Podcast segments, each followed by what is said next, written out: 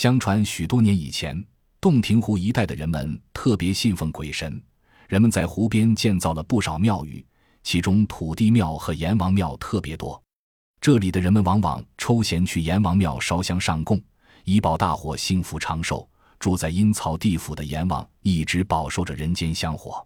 有一年，旱魔侵害着洞庭湖一带，人们的生活连肚子也填不饱，因此阎王庙里的香火也就荒败下来。阴府的阎王生性歹毒，不仅不把旱情捉报玉帝，反而要加害人间。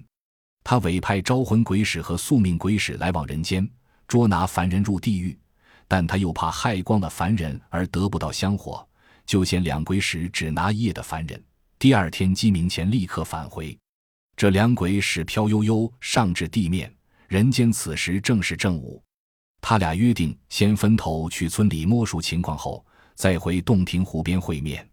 再说这洞庭湖，由于天大旱，水位降了丈余，湖边的柳树大概是缺水暴晒，树叶已枯黄。在湖西不远的村子里，住着一位叫王大的单身汉。他为人善良正直，常常帮邻人们做点活计。这日午后，他出宫路过此处，因为太阳毒辣，便跑到大树下乘凉。没过多久，忽听得隐隐的说话声，便赶紧爬上树藏了起来。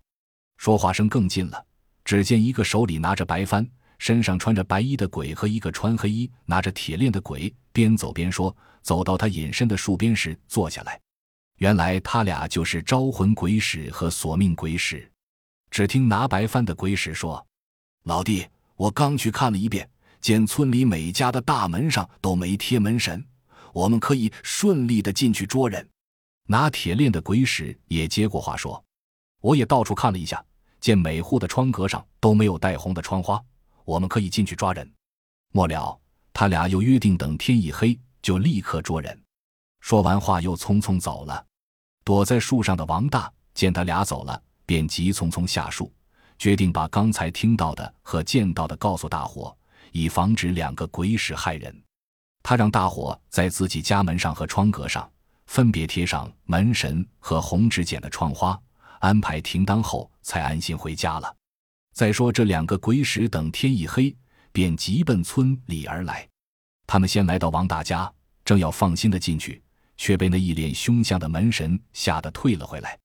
他们又绕到窗下，又被那血红的窗花给挡了回来。相传鬼是怕人血的，招魂鬼和索命鬼又只得到另一家去，同样被阻止而不能进屋。他俩都不信这突然的变化，便一家家的找了下去。也不知过了多久，远处的鸡陆续的叫过了，两个鬼使才心神不定的往阴府飘去，并向阎王禀报了发生的情况。阎王也只得罢休，从此人们就形成了贴门神和贴窗花的风俗，一直流传至今。